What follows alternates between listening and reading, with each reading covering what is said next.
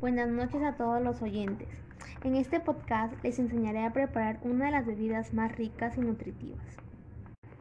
En invierno el emoliente es una de las bebidas que más se consume en Perú, ya sea comprado en lo que conocemos como las tradicionales carretillas o preparado en casa.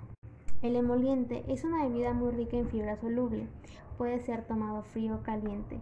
Algunos, al tener linaza y cebada, ayuda a prevenir el estreñimiento, mientras que otros, por su alto contenido de fibra, ayuda a disminuir los niveles de colesterol en la sangre. A continuación, a través de este podcast les daré a conocer la preparación de un emoliente tradicional.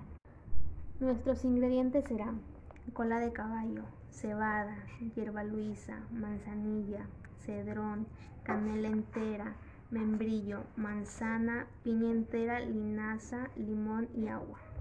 Para la preparación, hervir un litro de agua con todos los ingredientes cortados y con piel para, por aproximadamente una hora y media. En 500 mililitros de agua, hervir 150 gramos de linaza junto al zumo de limón. Completamos con el emoliente y al finalizar lo endulzamos.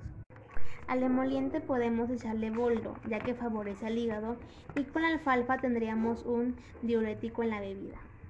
Espero que la información brindada sea de gran beneficio y ayuda a cada uno de ustedes. Gracias.